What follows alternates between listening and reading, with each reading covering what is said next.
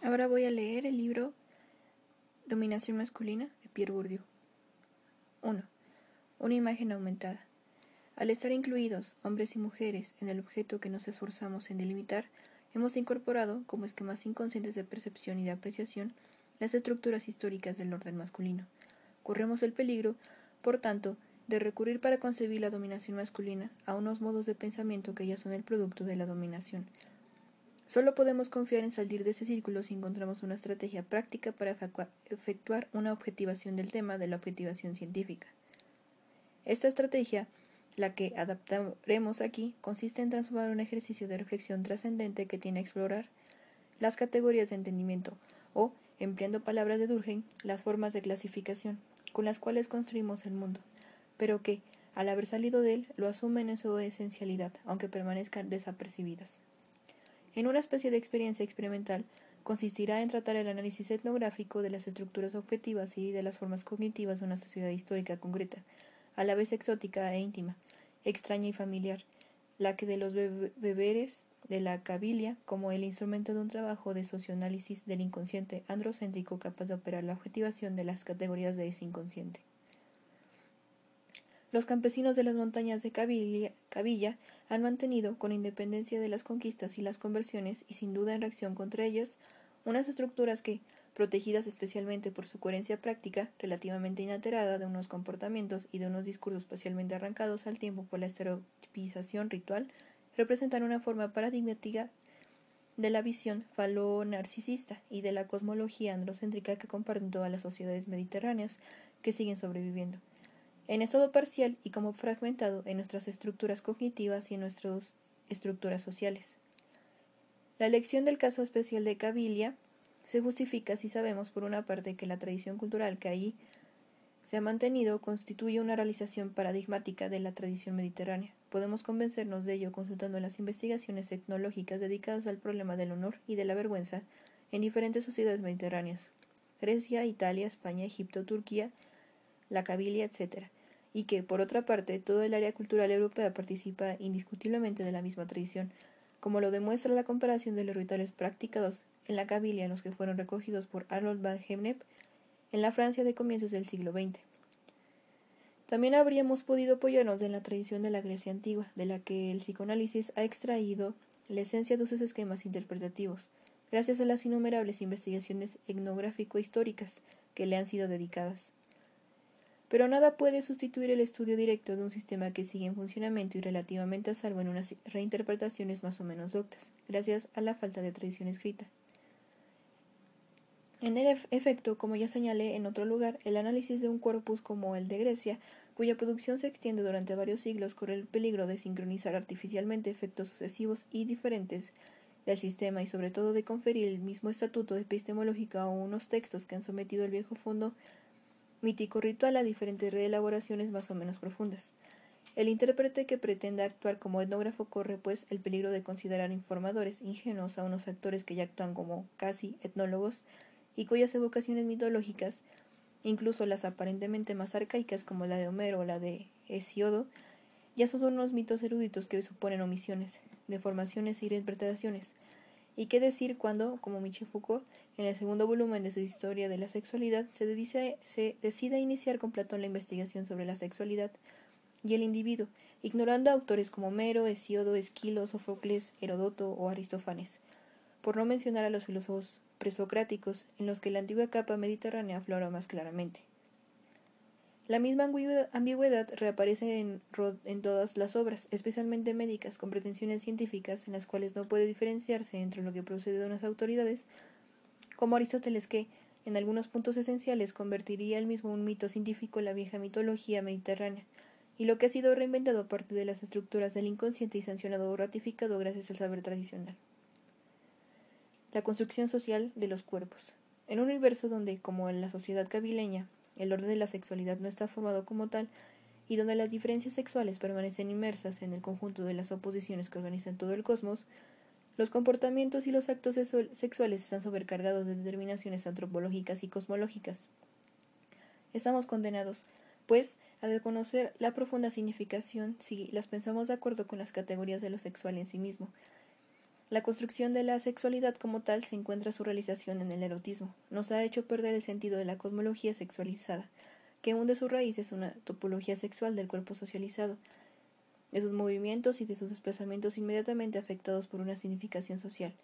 El movimiento hacia arriba está asociado, por ejemplo, a lo masculino, por la erección o por la posición superior en el acto sexual. Arbitraria, vista aisladamente la división de las cosas y de las actividades sexuales o no, de acuerdo con la oposición entre lo masculino y lo femenino, recibe su necesidad objetiva y subjetiva de su inserción en un sistema de oposiciones homólogas, alto, bajo, arriba, abajo, delante, detrás, derecha, izquierda, recto, curvo, oblicuo y pérfido, seco y húmedo, duro, blando, sazonado, soso, claro, oscuro, fuera, público, dentro, privado, etc., que para algunos corresponden a unos movimientos del cuerpo, alto, bajo, subir, bajar, fuera, dentro, salir, entrar. Al ser parecidas en la diferencia, estas oposiciones suelen ser lo suficientemente concordantes para apoyarse mutuamente en y a través del juego inagotable de las transferencias prácticas y de las metáforas, y suficientemente divergentes para conferir a cada una de ellas una especie de densidad semántica originada por la sobredeterminación de afinidades, connotaciones y correspondencias. Los esquemas de pensamiento de aplicación universal registran como diferencias de naturaleza inscritas en la objetividad, unas diferencias y unas características distintivas en materia corporal, por ejemplo, que contribuyen a, hacer existir al mismo tiempo que las naturalizan, inscribiéndolas en un sistema de diferencias, todas ellas igualmente naturales, por lo menos en apariencia. De manera que las previsiones que engendran son incesantemente confirmadas por la evolución del mundo, especialmente por todos los ciclos biológicos y cósmicos. Tampoco vemos cómo podría aparecer en la relación social de dominación que constituye su principio y que, por una inversión completa en las causas y de los efectos, aparece como una aplicación más de un sistema de relaciones de sentido perfectamente independiente de las relaciones de fuerza. El sistema mítico ritual desempeña aquí un papel equivalente al que incumbe el orden jurídico en las sociedades diferenciadas. En la medida en que los principios de visión y de división que proponen están objetivamente ajustados a las divisiones preexistentes, consagra el orden establecido, llevándolo a la existencia conocida y reconocida oficial. La división entre los sexos parece estar en el orden de las cosas, como se dice a veces para referirse a lo que es normal y natural, hasta el punto de ser inevitable. Se presenta un tiempo en su estado objetivo, tanto en las cosas, en la casa por ejemplo, con todas y sus partes sexuadas, como en el mundo social y en estado incorporado en los cuerpos y en los hábitos de sus agentes, como funcionan, que funcionan como sistemas de esquemas de percepciones, tanto de pensamiento como de acción cuando hablo de las necesidades de comunicación me estoy refiriendo, como en este caso, a, a categorías o estructuras cognitivas, con el riesgo de poder caer en la filosofía intelectualista que critico constantemente. Por tanto, sería preferible hablar de esquemas prácticos o de disposiciones. La palabra categoría se imponía a veces porque tiene la virtud de designar a la vez una unidad social, la categoría de los agricultores, y una estructura cognitiva, a la vez que puede designar el vínculo que les une, la concordancia entre las estructuras objetivas y las estructuras cognitivas, entre la conformación del ser y las formas del conocer, entre el curso del mundo y las expectativas que provoca, permite la relación con el mundo que Husserl describía con el nombre de actitud natural o de experiencia dóxica, pero olvidando las condiciones sociales de posibilidad. Esta experiencia abarca el mundo social y sus divisiones arbitrarias, comenzando por la división social construida entre los sexos como naturales. Evidentemente, y contiene por ello una total afirmación de legitimidad, debido al descubrimiento de las acciones de unos mecanismos profundos, como los que apoyan el acuerdo de las estructuras cognitivas y de las estructuras sociales. Con ello,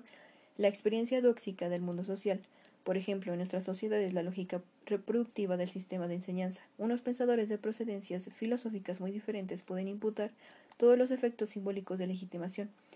de sociodicea a unos factores que dependen del orden de la representación, más o menos consciente e intencional, ideología, discurso, etc.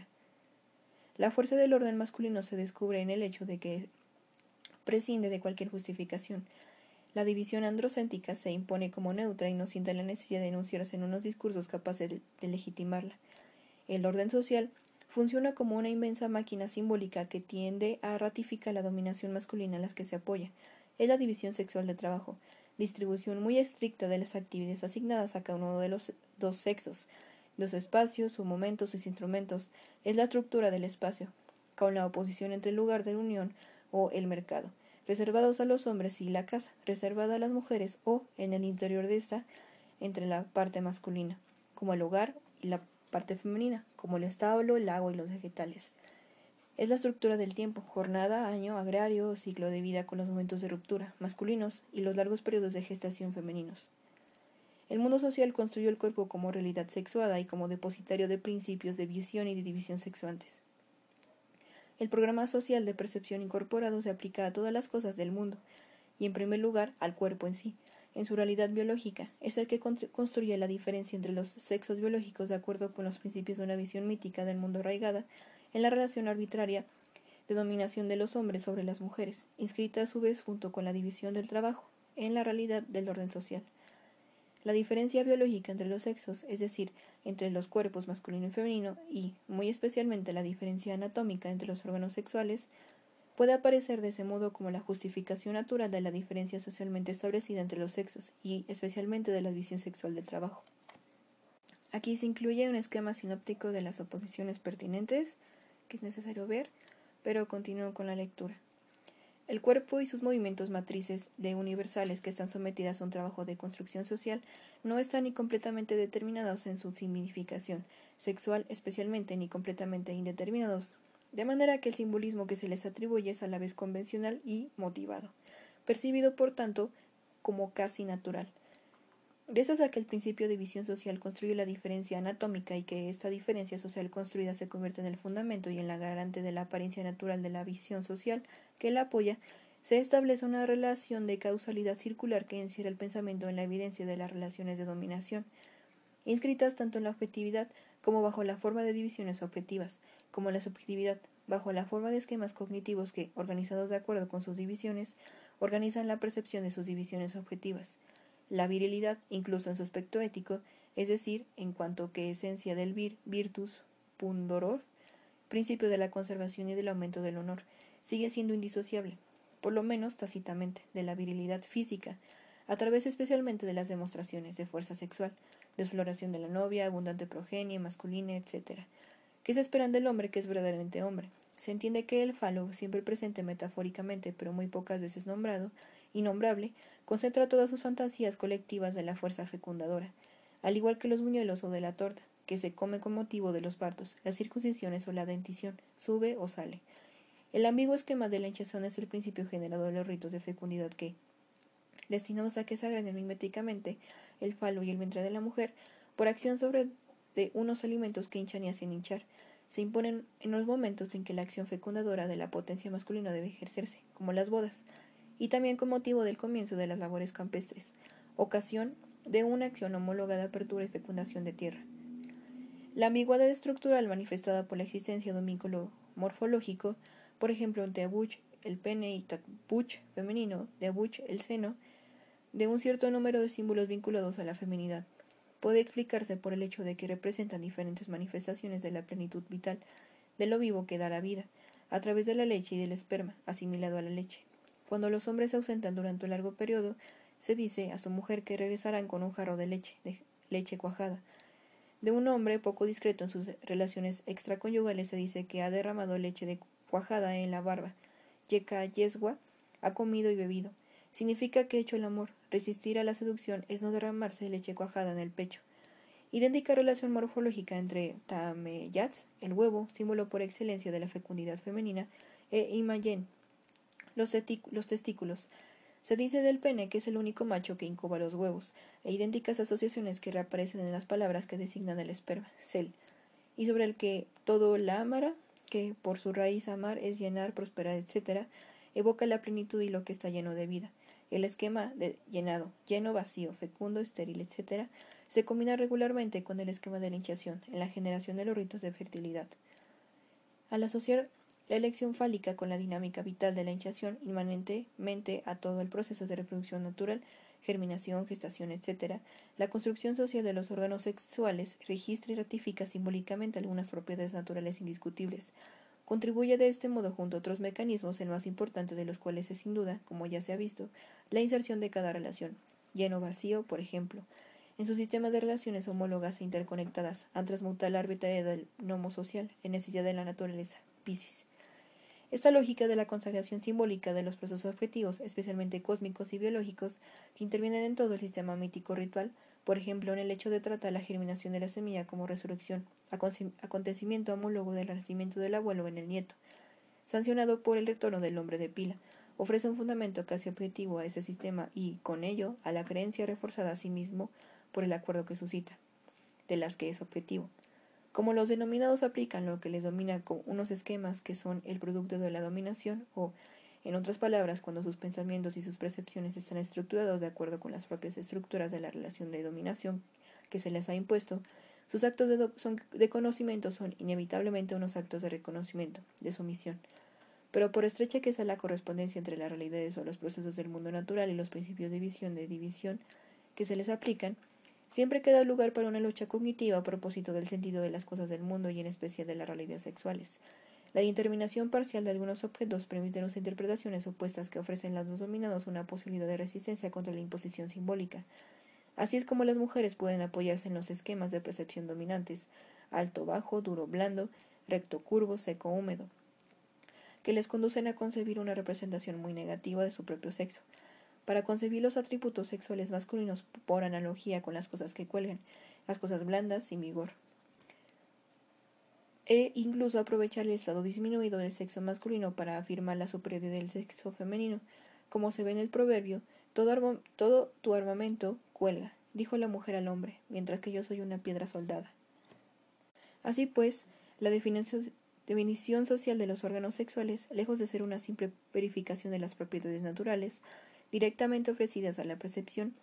es el producto de una construcción operada a cambio de una serie de opciones orientadas, o, mejor dicho, a través de la acentuación de algunas diferencias de la escotomización de algunas similitudes. La representación de la vagina como falo invertido que María Christine Puchel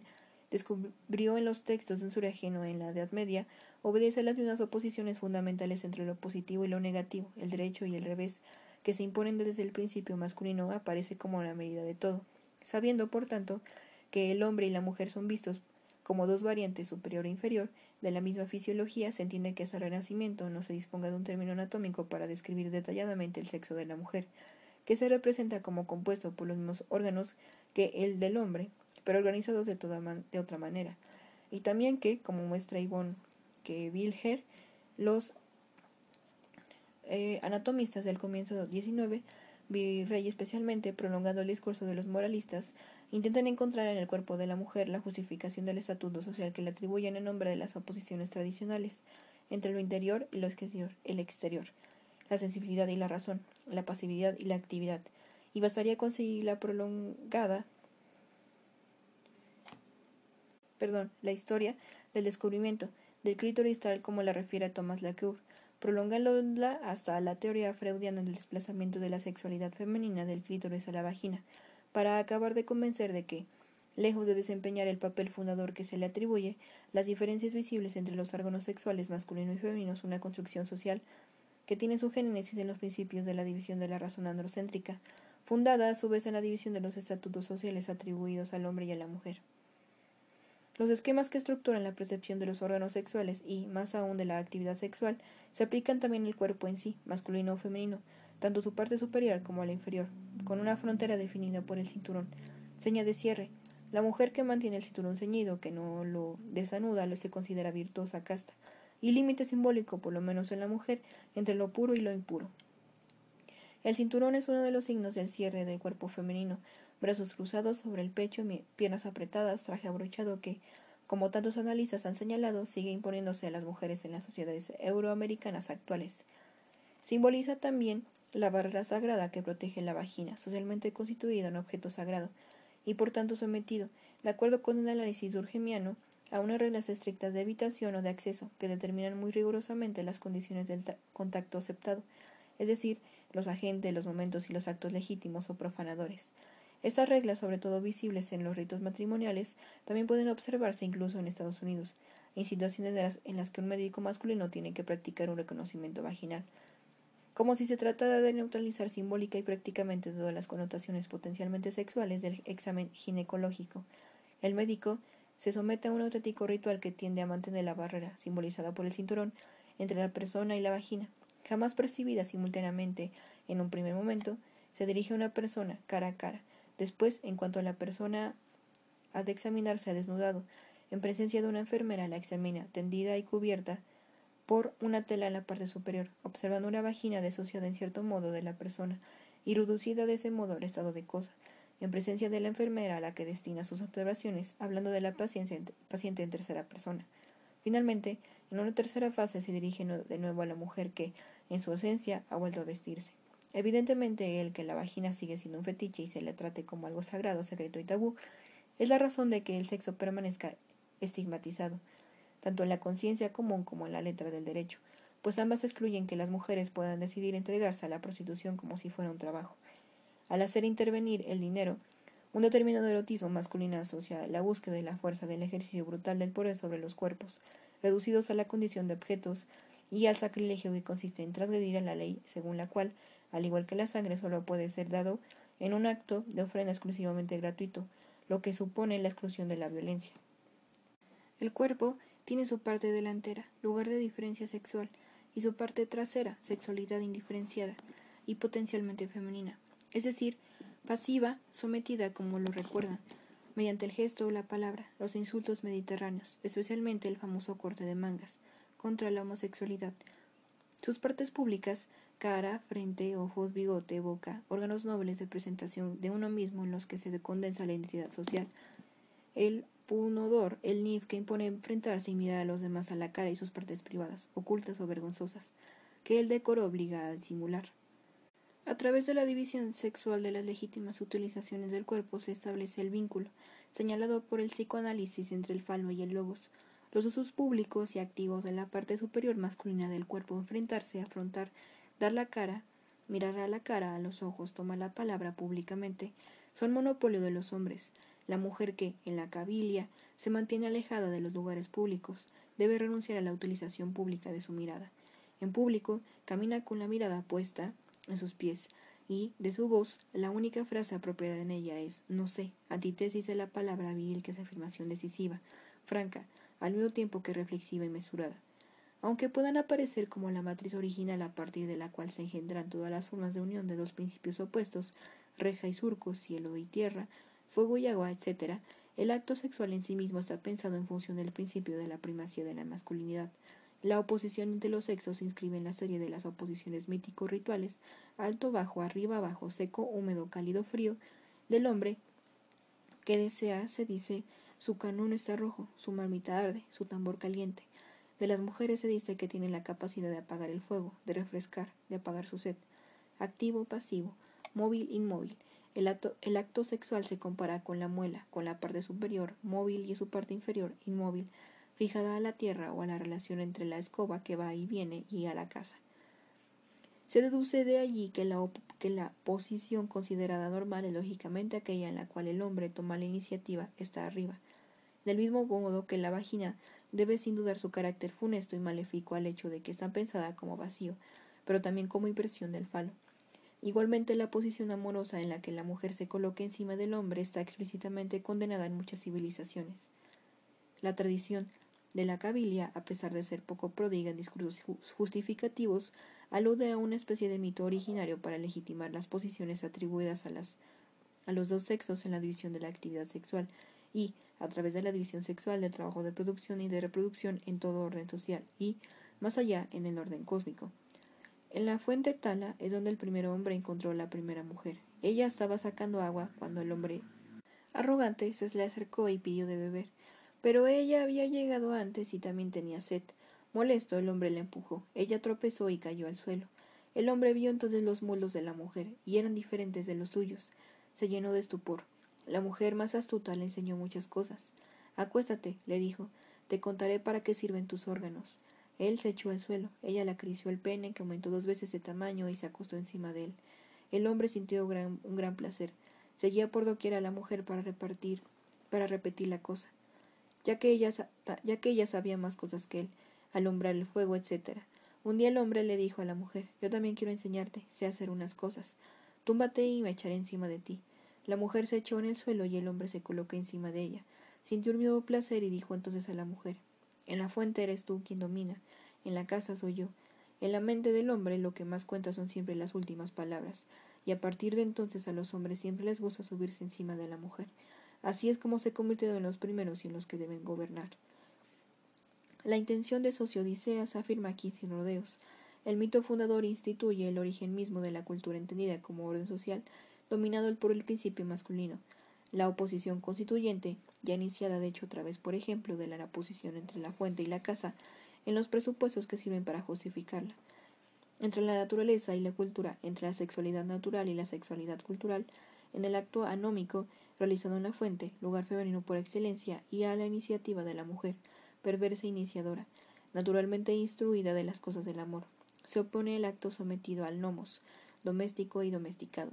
realización a petición del hombre y del acuerdo con el orden de las cosas, con la jerarquía fundamental del orden social y del orden cósmico, y en la de la casa, lugar de la naturaleza cultivada, de la dominación legítima del principio masculino sobre el principio femenino, simbolizada por la preeminencia de la viga maestra, a salas alemas, sobre el pilar vertical, dit, horquilla femenina hacia el cielo. Encima o a debajo, activo o pasivo, esas alternativas paralelas describen el acto sexual como una relación de dominación. Poseer sexualmente, como en francés ser o en inglés to fuck, es dominar en el sentido de someter a su poder, pero también engañar, abusar o, como decimos, tener, mientras que resistir a las seducciones de no dejarse engañar o no dejarse poseer. Las manifestaciones legítimas o, o legítimas de la virilidad se sitúan en la lógica de la proeza, de la hazaña que glorifica, que enaltece,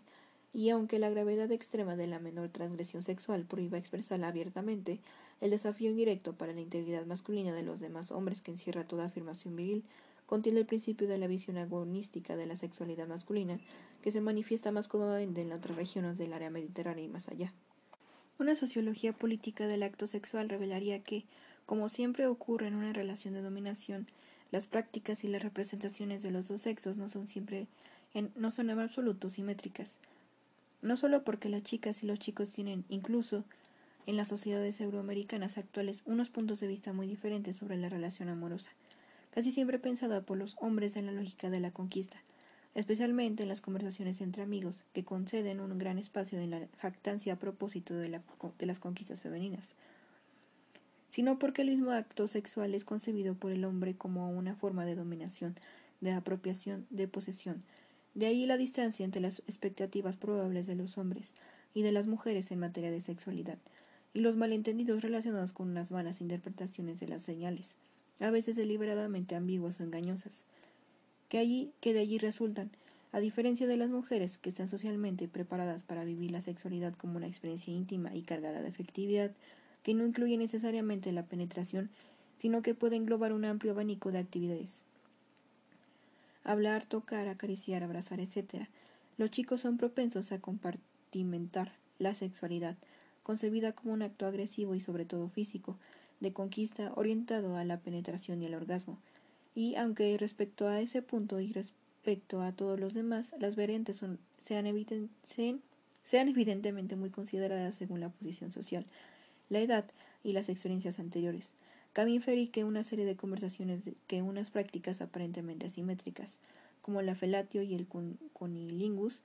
tienden a revestir unas significantes muy diferentes para los hombres, propensos a verlos como unos actos de dominación por la sumisión o el placer conseguido, y para las mujeres. El placer masculino es por una parte disfrute del placer femenino, del poder de hacer disfrutar. Es indudable que Catherine McKinnon acierta al ver en la simulación del orgasmo una demostración ejemplar del poder masculino de conformar la interacción entre los dos sexos de acuerdo con la visión de los hombres, que esperan el orgasmo femenino a una prueba de virilidad y el placer asegurado por esta forma de suprema de la sumisión. De igual manera, el acoso sexual no siempre tiene por objetivo la posesión sexual, que parece perseguir exclusivamente. La realidad es que tiende a la posesión sin más, mera afirmación de la dominación en su estado puro. Si la relación sexual aparece como una relación social de dominación, es porque se constituye a través del principio de división fundamental entre lo masculino activo y lo femenino pasivo, y ese principio crea, organiza, expresa y dirige al resto. El deseo masculino como deseo de posesión, como dominación erótica, y el deseo femenino como deseo de dominación masculina, como subordinación erotizada o incluso en su límite. Reconocimiento erotizado de la dominación. En un caso en el que, como en las relaciones homosexuales, la reciprocidad es posible, los vínculos entre la sexualidad y el poder se desvelan de manera especialmente clara y tanto las posiciones como los papeles asumidos en las relaciones sexuales, activos o sobre todo pasivos, aparecen como su indisociables en las relaciones entre las condiciones sociales que determinan tanto su posibilidad como su significación.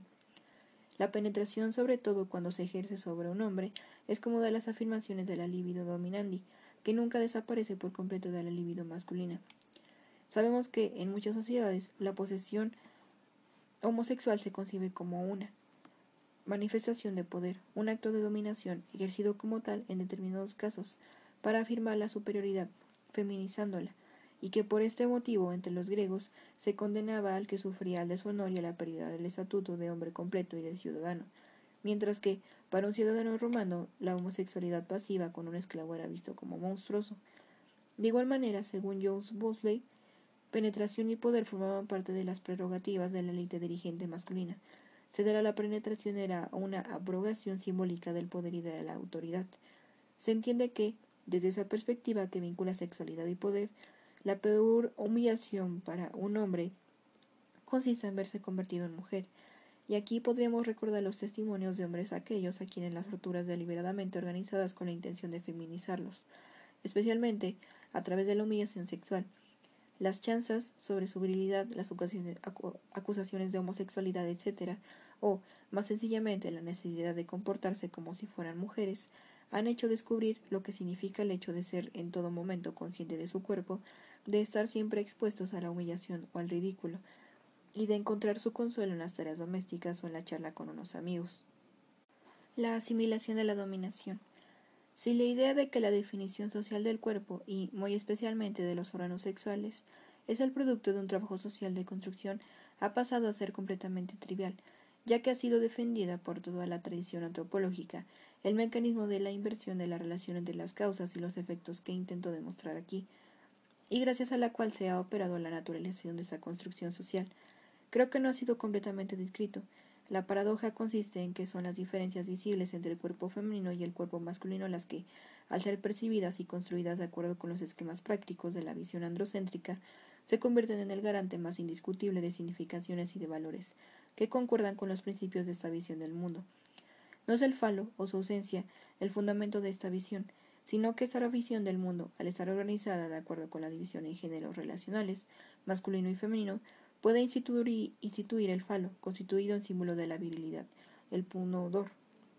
propiamente masculino, y la diferencia entre los cuerpos biológicos en fundamentos objetivos de la diferencia entre los dos sexos, en el sentido de géneros construidos como dos esencias sociales jerarquizadas.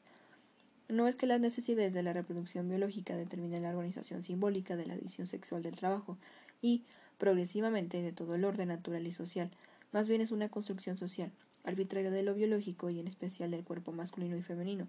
de sus costumbres y de sus funciones, en particular de la reproducción biológica, que proporciona un fundamento aparentemente natural a la visión androcéntrica de la visión de la actividad sexual, y la división sexual del trabajo, y a partir de allí de todo el cosmos. La fuerza especial de la sociodicea masculina procede de que acumula dos operaciones. Legitima una relación de dominación escribiéndola en una naturaleza biológica que es en sí misma una construcción social naturalizada. El trabajo de construcción simbólico no se reduce a una operación estrictamente performativa de motivación que orienta y estructura las representaciones, comenzando por las representaciones del cuerpo, lo que no es poca cosa. Se completa y se realiza en una transformación profunda y duradera de los cuerpos y de los cerebros, o sea, en y a través de un trabajo de construcción,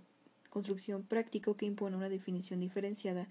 de los usos legítimos del cuerpo, sexuales sobre todo,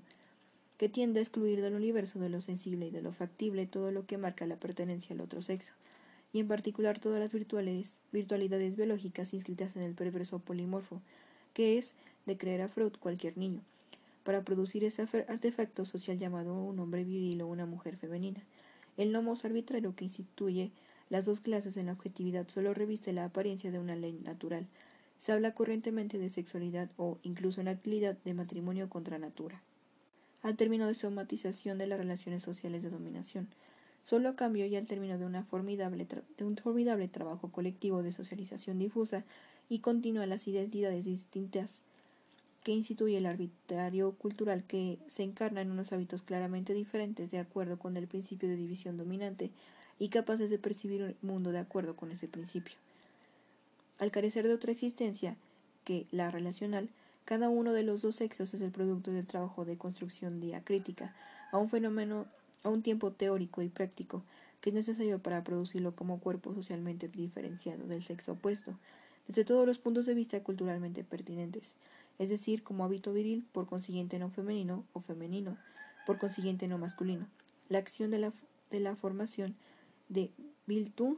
en su sentido exacto que opera esta construcción social del cuerpo, solo adopta muy parcialmente la forma de una acción pedagógica explícita y expresa. En gran parte es el efecto automático y sin agente de un orden físico y social enteramente organizado, de acuerdo con el principio de división androcéntrica, lo que explica la fuerza extrema de dominio que ejerce. Inscrito en las cosas, el orden masculino se inscribe también en los cuerpos a través de las combinaciones tácitas implicadas en las rutinas de la división del trabajo o de los rituales colectivos o privados. Pensemos, por ejemplo, en los comportamientos de habitación impuestos en las mujeres mediante su exclusión de los lugares masculinos. Las formalidades del orden físico y del orden social imponen e inculcan las disposiciones al excluir a las mujeres de las tareas más nobles, manejar el arado, por ejemplo, asignándoles unas tareas inferiores, el margen de la carretera o del terraplén, por ejemplo, enseñándoles cómo comportarse con su cuerpo, es decir, por ejemplo, cabizbajas, los brazos cruzados sobre el pecho delante de los hombres respetables, atribuyéndoles unas tareas penosas y bajas y mezquinas, transportan el estiércol y en la recolección de las aceitunas son las que, junto con los niños, las recogen, mientras el hombre maneja la vara. Y más generalmente, aprovechándose, en el sentido de los presupuestos fundamentales de las diferencias biológicas, que así parecen estar en la base de las diferencias sociales. En la extensa serie de tácitas llamadas al orden, los ritos de instituciones ocupan un lugar excepcional debido a su carácter solemne y extraordinario. Buscan instaurar, en nombre y en presencia de toda la colectividad movilizada, una separación sacralizante no sólo, como se hace creer la noción de rito de paso, entre los que ya han recibido la marca distintiva y los que todavía no la han recibido, por ser demasiado jóvenes, pero también y sobre todo entre los que son socialmente dignos de recibirla y las que están excluidas para siempre, es decir, las mujeres, o como en el caso de la circuncisión, rito de institución de la masculinidad por excelencia, entre aquellos cuya habilidad consagra y preparándolo simbólicamente para ejercerla, y aquellas que no pueden experimentar la iniciación y que solo pueden descubrirse privadas de lo que constituye la ocasión que el soportable del ritual de confirmación de la virilidad, Así pues, lo que el discurso mítico proclama de manera, a fin de cuentas, bastante ingenua, los ritos de institución lo cumplen de manera más insidiosa y, sin duda, más eficaz simbólicamente, y se inscriben en la serie de operaciones de, diferenciación que tienden a acentuar en cada agente, hombre o mujer, los signos exteriores más, inmediatamente conformes con la definición social de su diferenciación sexual, o a estimular las prácticas adecuadas para su sexo, a la vez que impiden o dificultan los comportamientos inadecuados, sobre todo en la relación con el otro sexo. Es el caso, por ejemplo, de los ritos llamados de separación, que tienen la función de emancipar al muchacho respecto de su madre y de asegurar su masculinidad progresiva, incitándole y preparándole para afrontar el mundo exterior. La investigación antropológica ha descubierto que el trabajo psicológico que, según determinada tradición psicoanalítica, los muchachos tienen que realizar para escapar a las casi simbiosis es expresa y explícitamente acompañado e incluso organizado por el grupo que, en todos los ritos de institución sexual orientados hacia la habilidad y, más ampliamente, en todas las prácticas diferenciadas y diferenciadoras de la existencia cotidiana, deportes y juegos viriles, caza, etc., estimula la ruptura con el mundo material de que las muchachas, así como, para su desgracia, los hijos de la viuda, quedan exentos, lo que les permite vivir en una especie de continuidad con su madre. La intención objetiva de negar la parte femenina de lo masculino, la misma que Melanie Klein exigía que el psicoanálisis recuperara a través de una operación inversa a la que realiza el ritual, abole los vínculos y los asideros con la madre, con la tierra, con lo húmedo, con la noche, con la naturaleza, se manifiesta, por ejemplo, en los ritos realizados en el momento llamado la separación en Enayer. Como el primer corte de pelo de los chicos sin todas las ceremonias que señalan el paso del umbral del mundo masculino y que encuentran su coronación en la circuncisión, No acabaríamos de enumerar los actos que tienden a separar al muchacho de su madre utilizando unos objetos fabricados por el fuego y adecuados para simbolizar el corte y la sexualidad viril, cuchillo, puñal, reja etc. Así pues, el, el nacimiento al niño se le coloca a la derecha, lado masculino, de su madre, acostada a su vez en el lado derecho, y se colocan entre los dos algunos objetos típicamente masculinos como un peine de cardar, un gran cuchillo, una reja de arado, una piedra de la chimenea, etc. De igual manera, la importancia del primer corte de pelo va unida al hecho de que la cabellera femenina es uno de los vínculos simbólicos que relaciona a la muchacha con el mundo materno. Al padre le corresponde efectuar este corte inaugural con la navaja, instrumento masculino, el de la separación en, en ayer, y poco antes de la primera entrada en el mercado, es decir, en una edad situada entre los seis y los diez años, y el trabajo de virilización o de desfeminización continúa con esa introducción en el mundo de los hombres, el punodor y el de las luchas simbólicas, que es la primera entrada en el mercado. El niño, con un traje nuevo y una cinta de seda en la cabeza, recibe un puñal, un candado y un espejo, mientras su madre deposita un huevo fresco en la capucha de su albornoz. En la puerta del mercado el niño rompe el huevo y abre el candado, actos viriles de exploración, y se mira en el espejo que, como el umbral, es un operador de inversión. El padre le guía por el mercado, mundo exclusivamente masculino, y lo presenta a los restantes hombres. A la vuelta, compran una cabeza de buey, símbolo fálico por sus cuernos, asociado al NIF. El mismo trabajo psicosomático que, aplicado a los muchachos, tiende a virilizarlos despojándolos de cuanto pueda quedar en ellos de femenino, como en el caso de los hijos de la viuda, adquiere aplicado a las muchachas una forma más radical, al estar a la mujer concebida como una entidad negativa, definida, definida únicamente por defecto de sus virtudes, Solo puede afirmarse una doble negación como vicio negado o superado, o como mal menor. En consecuencia, todo el trabajo de socialización tiende a imponerles unos límites que conciernen en su totalidad al cuerpo, definido de ese modo como sagrado, haram, y que van inscritos en las disposiciones corporales. Así es como la joven madre cabileña interiorizaba los principios fundamentales del arte de vivir femenino, del buen comportamiento, disociablemente corporal y moral, al aprender a vestir y llevar las diferencias, las diferentes piezas de ropa correspondientes a sus diferentes estados sucesivos, niña, doncella, esposa, madre de familia, y a asimilar inadvertidamente, tanto por su mimetismo inconsciente como por obediencia deliberada, el modo correcto de anudarse el cinturón o peinarse, de mover o de mantener inmóvil tal o cual parte del cuerpo al caminar, de mostrar el rostro, de dirigir la mirada. Este aprendizaje es tanto más eficaz en la medida en que permanece esencialmente tácito, la moral femenina se, se, impone sobre todo a través de una disciplina constante que concierne a todas las partes del cuerpo y es recordada y ejercida continuamente mediante la presión sobre las ropas o la cabellera. Los principios opuestos que la identidad masculina y de la identidad femenina se codifican de ese modo bajo la forma de maneras permanentes de mantener el cuerpo y de comportarse,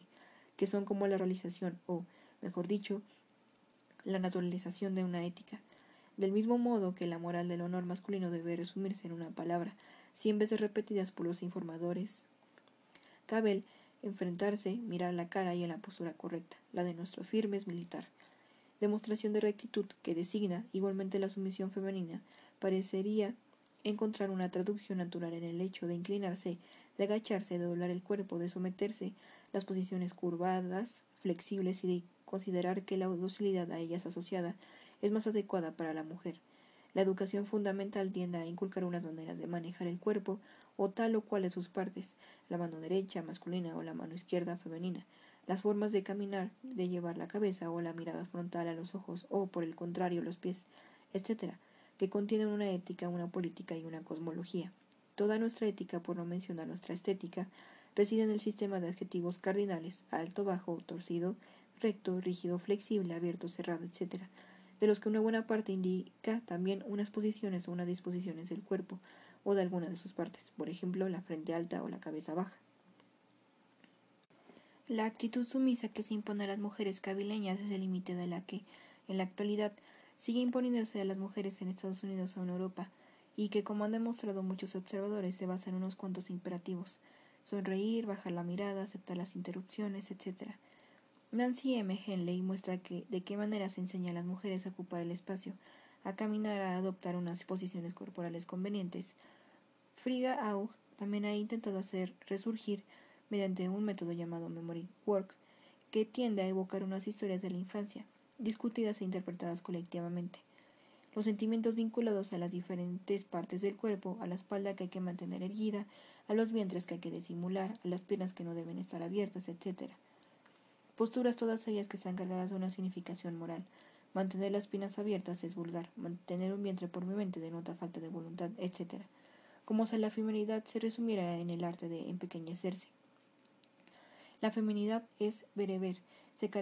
se caracteriza por la forma del diminutivo. Las mujeres permanecen encerradas en una especie de cercano invisible, del que el velo solo es la manifestación visible. Se limita al territorio dejado a los movimientos y a los desplazamientos de su cuerpo, mientras que los hombres ocupan más espacio con su cuerpo, sobre todo en los lugares públicos. Esa especie de confinamiento simbólico queda asegurado prácticamente por su vestimenta, todavía más visible en épocas anteriores, que tiene como efecto a la vez que disimular el cuerpo, recordar en todo momento el orden, la falta que cumple una fusión idéntica a la sotana de las curas, sin tener necesidad de prescindir o prohibir prácticamente nada. Mi madre jamás me ha dicho que no tuviera las piernas cerradas, porque condiciona de diferentes maneras los movimientos, como los tacones altos o el bolso que ocupa constantemente las manos, o sobre todo la falda, que impide o dificulta cualquier tipo de actividades. La carrera, diferentes maneras de sentarse, etc. O porque solo las permita a costa de constantes precauciones, como del caso de las jóvenes que estiran constantemente su falda demasiado corta, se esfuerzan en cubrir con su antebrazo un escote demasiado amplio o tienen que realizar auténticas acrobacias para recoger algo sin abrir las piernas. Estas maneras de mantener el cuerpo profundamente asociadas a la actitud moral y al pudor que deben mantener las mujeres siguen imponiéndose como a pesar suyo, incluso cuando dejan de ser impuestas por, el atuendo. Pensemos en los pasitos rápidos de algunas muchachas con pantalones y zapatos planos, y en las posturas o en las posiciones relajadas, como el hecho de blancearse en una silla o de poner los pies sobre el escritorio, que se atribuyen a veces a los hombres, de elevado estatus, a título de demostración de poder o lo que equivale a lo mismo, de seguridad, son para ser exactos inimaginables en una mujer. A los que pueden objetar de muchas mujeres han roto actualmente con las normas y las formalidades tradicionales del, del pudor, y verían en el espacio que deja la exhibición controlada del cuerpo un indicio de liberación Basta con indicarles que esa utilización del propio cuerpo permanece evidentemente subordinada al punto de vista masculino, como se nota claramente en la utilización que la publicidad hace de la mujer, incluso actualmente en Francia, después de medio siglo de feminismo. El cuerpo femenino ofrecido y negado simultáneamente manifiesta la disponibilidad simbólica que, como tantos estudios feministas han demostrado, conviene a la mujer, pues es una combinación de poder de atracción, y de seducción conocida y reconocida por todos, hombres y mujeres, y adecuada para honrar a los hombres, de los que depende o a los que está vinculada, o de un poder de rechazo selectivo, que añade el efecto de consumo ostentoso, el premio de la exclusividad.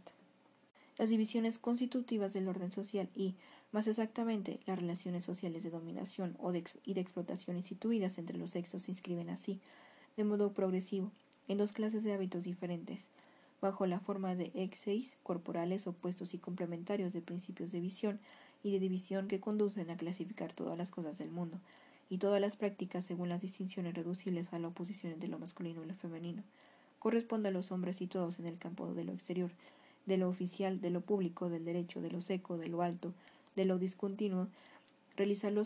todos los actos a la vez breves, peligrosos y espectaculares, que, como la decapitación del buey, la labranza o la siega, por no mencionar el homicidio o la guerra, marcan unas rupturas en el curso normal de la vida. Por el contrario, a las mujeres, al estar situadas en el campo de lo interno, de lo húmedo de abajo de la curva y de lo continuo, se les adjudica todos los trabajos domésticos, es decir, privados y ocultos, prácticamente indivisibles o vergonzosos, como el cuidado de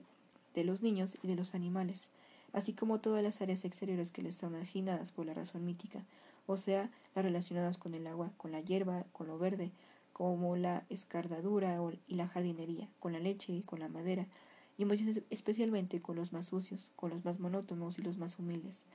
Dado que el mundo limitado en el que están constreñidas, la aldea, la casa, el idioma, los instrumentos, encierra las mismas tacitas llamadas al orden. Las mujeres solo pueden llegar a ser lo que son de acuerdo con la razón mítica, lo que confirma, sobre todo sus propios ojos, que están naturalmente abocadas a lo bajo, a lo torcido, a lo menudo, a lo mezquino, a lo fútil, etc.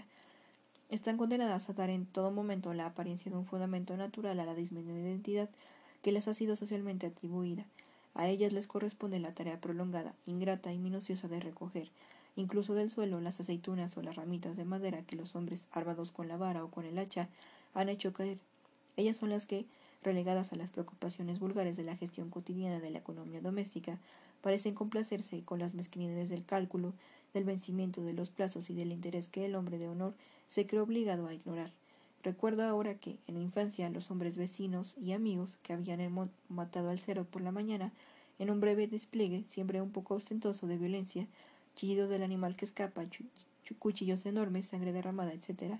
permanecían durante toda la noche, y a veces hasta el día siguiente, jugando tranquilamente a cartas, interrumpidos muy de vez en cuando para levantar un caldero demasiado pesado,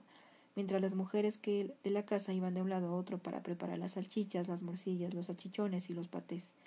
Los hombres y las propias mujeres no pueden ver que la lógica de la relación de dominación es la que consigue imponer e inculcar a las mujeres en la misma medida que las virtudes dictadas por la moral. Todas las propiedades negativas que la visión dominante imputa a su naturaleza como la astucia o, por tomar una característica más favorable, la intuición. Forma especial de la peculiar lucidez de los nominados, la, llamada intuición femenina es en nuestro propio universo, inseparable de la sumisión objetiva y subjetiva que estimula u obliga a la atención y a las prestaciones, a las atenciones, perdón, a la vigilancia y a la atención necesarias para adelantarse a los deseos o presentar los disgustos. Muchas investigaciones han puesto en evidencia la perspicacia especial de los dominados, sobre todo de las mujeres, y con especial agudeza de las mujeres doble o triplemente dominadas, como las sirvientas negras, recordadas por Judith Rollins en Bedouin Woman, más sensibles a los indicios no verbales, el tono particular que los hombres, las mujeres saben identificar mejor una emoción expresada de, manera no verbal y descifrar la parte implícita de un discurso. Según una investigación realizada por dos investigadores holandeses, las mujeres son capaces de hablar de, de, su marido con mucho detalle, mientras que los hombres son solo, solo pueden escribir a su mujer a través de estereotipos muy generales, válidos para las mujeres en general.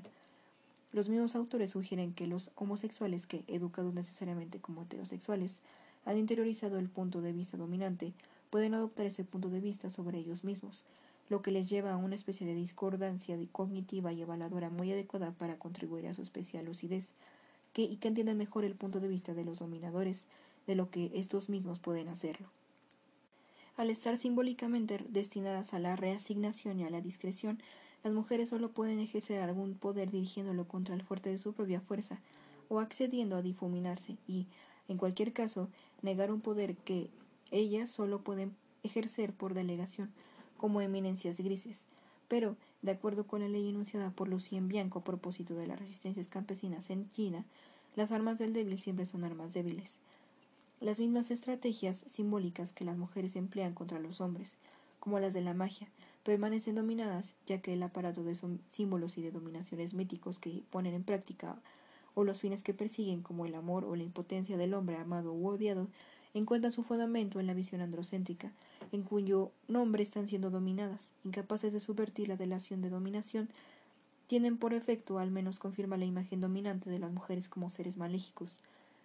cuya identidad completamente negativa está constituida esencialmente por prohibiciones muy adecuadas para producir otras tantas ocasiones de transgresión. Es el caso especialmente de todas las formas de violencia,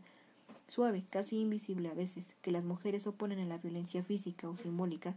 ejercida sobre ellas por los hombres, desde la magia, la astucia, la mentira o la pasividad, en el acto sexual sobre todo, hasta el amor posesivo de los, de los poseídos, el de la madre mediterránea o el de la esposa maternal, que victimiza y culpabiliza victimándose y ofreciendo su ilimitada entrega y sufrimiento en silencio como regalo sin contrapartida posible o como dedo impagable. De esa forma las mujeres están condenadas a aportar, hagan lo que hagan, la prueba de su malignidad y a justificar los tabúes y prejuicios que les atribuyen una esencia maléfica, de acuerdo con la lógica, a todas luces trágica, que exige que la realidad social que produce la dominación acabe a menudo por confirmar las imágenes que defiende para realizarse y justificarse. Así pues, la visión androcéntrica está continuamente legitimada por las mismas prácticas que determina, debido a que sus disposiciones son el producto de la asimilación del prejuicio desfavorable contra lo femenino que está inscrito en el orden de las cosas. Las mujeres no tienen más salida que confirmar constantemente ese prejuicio. Esta lógica es la que es la de su maldición, en el sentido estricto de la pesimista self-willing prophecy, que busca su propia verificación y que pretende el cumplimiento exacto de lo que pronostica. Se ejerce día tras día de muchas maneras en las relaciones entre los sexos. Las mismas disposiciones que inclinan a los hombres a dejar a las mujeres de tareas, las tareas inferiores y las gestiones molestas y mezquinas, como en nuestro universo a preguntar los precios, comprobar las facturas, regatear. En suma, desembarazarse de todos los comportamientos poco compatibles con la idea que se formulan de su dignidad, les llevan a también a reprocharles su, su estrechez de miras o su prosaica mezquinidad, por no decir a censurarlas si fracasan en las empresas cuya gestión les han dejado, sin que eso signifique paralelamente reconocerles su eventual éxito. Así pues, la dominación masculina tiene todas las condiciones para su pleno ejercicio. La preeminencia universalmente reconocida de los hombres se afirma en la objetividad de las estructuras sociales y de las actividades productivas y reproductivas, y se basa en una división sexual del trabajo de producción y de producción biológico y social que confiere al hombre la mejor parte, así como en los esquemas inmanentes a todos los hábitos. Dichos esquemas, construidos por unas condiciones semejantes y por tanto objetivamente acordados, funcionan como matrices de las percepciones de los pensamientos y de las acciones de todos los miembros de la sociedad, trascendentales históricas que, al ser universalmente compartidas, se imponen a cualquier agente como trascendentes. En consecuencia, la representación andocéntrica de la reproducción biológica y de la reproducción social se ve investida por la objetividad de un sentido común, entendido como consenso práctico y tóxico sobre el sentido de las prácticas, y las mismas mujeres aplican a cualquier realidad y, en especial, a las relaciones de poder en las que están atrapadas, unos esquemas mentales que son el producto de la asimilación de estas relaciones de poder y que se explican en las oposiciones fundadoras del orden simbólico. Se deduce de allí que esos actos de conocimiento son, por la misma razón, unos actos de reconocimiento práctico, de adhesión dóxica, creencia que no tiene que pensarse ni afirmarse como tal, y que crea, de algún modo, la violencia simbólica que ella misma sufre. Aunque no me engañe en lo más mínimo respecto a mi capacidad para disipar de antemano todos los malentendidos, me gustaría limitarme a prevenir contra los contrasentidos más groseros que se cometen habitualmente a propósito del concepto de violencia simbólica, y que tienen siempre por principio una interpretación más o menos reductora del adjetivo simbólico. Utilizado aquí en un sentido que considero riguroso y cuyos fundamentos teóricos he expuesto en un artículo ya antiguo, al tomar simbólico en uno de sus sentidos más comunes, se supone a veces que, la, que hacer hincapié en la violencia simbólica es minimizar el papel de la violencia física o hacer olvidar que existen mujeres golpeadas, violadas, explotadas o, peor aún, querer disculpar a los hombres de tal forma de violencia cosa que evidentemente no es cierta. Al entender simbólico como opuesto a lo real y a efectivo, suponemos que la violencia simbólica sería una violencia puramente espiritual y, en definitiva, sin efectos reales. Esta distinción ingenua, típica de un materialismo primario, es lo que la teoría materialista de la economía de los bienes simbólicos, que intentó elaborar desde hace muchos años, tiende a destruir, dejando que ocupe su espacio teórico la objetividad de la experiencia subjetiva de las relaciones de dominación, otro malentendido, la referencia a la etnología, de la que intento mostrar aquí las funciones heurísticas, es sospechosa de ser un medio de restablecer, bajo las apariencias científicas, el mito de eterno femenino o masculino, o, más grave, deterniza la estructura de la dominación masculina describiéndolo como invariable y eterna. No voy a afirmar que las estructuras de dominación sean ahistóricas, sino que intentaré establecer que son el producto de un trabajo continuado, histórico, por tanto, de reproducción al que contribuyen unos agentes singulares, entre los que están los hombres, con unas armas como la violencia física y la violencia simbólica, y unas instituciones, familia, iglesia, escuela, Estado. Los dominados aplican a las relaciones de dominación unas categorías construidas desde el punto de vista de los dominadores, haciéndolas aparecer de este modo como naturales. Eso puede llevar a una especie de autodepreciación, o sea, a una de autodenigración sistemáticas, especialmente visible, como se ha comentado en la imagen que las mujeres de la cabilia tienen de su sexo como algo deficiente y feo, por no decir repugnante, o en nuestro universo, en la visión que muchas mujeres tienen por su cuerpo como inadecuado a los cánones estéticos impuestos por la moda, y, más generalmente, en su adhesión a una imagen desvalorizada de la mujer. La violencia simbólica se instituye a través de la adhesión que el dominado se siente obligado a considerar al dominador, por su consiguiente a la dominación, cuando no dispone para imaginarla o para imaginarse a sí mismo, o, mejor dicho, para imaginar la relación que tiene con él, de otro instrumento de, conocimiento que aquel que comparte con el dominador y que, al no ser más que la forma asimilada de la relación de dominación, hacen que esa relación parezca natural, o en otras palabras, cuando los esquemas que pone en práctica para percibirse y apreciarse o para percibir y apreciar a los dominadores, alto, bajo, masculino, femenino, blanco, negro, etc., son el producto de la asimilación de las clasificaciones, de ese modo naturalizadas de las que su ser social es el producto. Al no poder citar con suficiente refinamiento, haría falta una Virginia Woolf, unos ejemplos suficientemente numerosos, suficientemente diferentes y suficientemente elocuentes en situaciones concretas en las que se ejerce esa violencia suave y a menudo invisible. Me limitaré a unas observaciones que en su objetividad se imponen de manera más discutible, más indiscutible, perdón, que la descripción de una infinita pequeñez de las interacciones.